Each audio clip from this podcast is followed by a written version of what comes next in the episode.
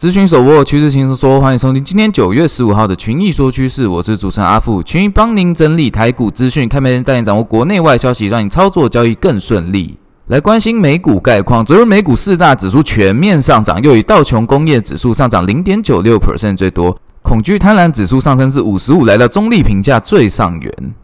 WTI 原油价格十个月来首次突破每桶九十元的关卡。昨日公布美国八月 PPI 数据，虽然 PPI 上涨，但主要受到能源价格大幅上涨的影响。核心 PPI 是符合预期，而且低于前值的，所以基本上 Fed 升息政策还是不会被影响。升息循环即将进入尾声，是市场目前的共识。来关心重要大型股表现，特斯拉昨天再回涨一点七五 percent，Morgan Stanley 的大力唱多还在持续发酵，但需要注意的是台股相关个股的涨多拉回，建议投资人可以适时的调整部位。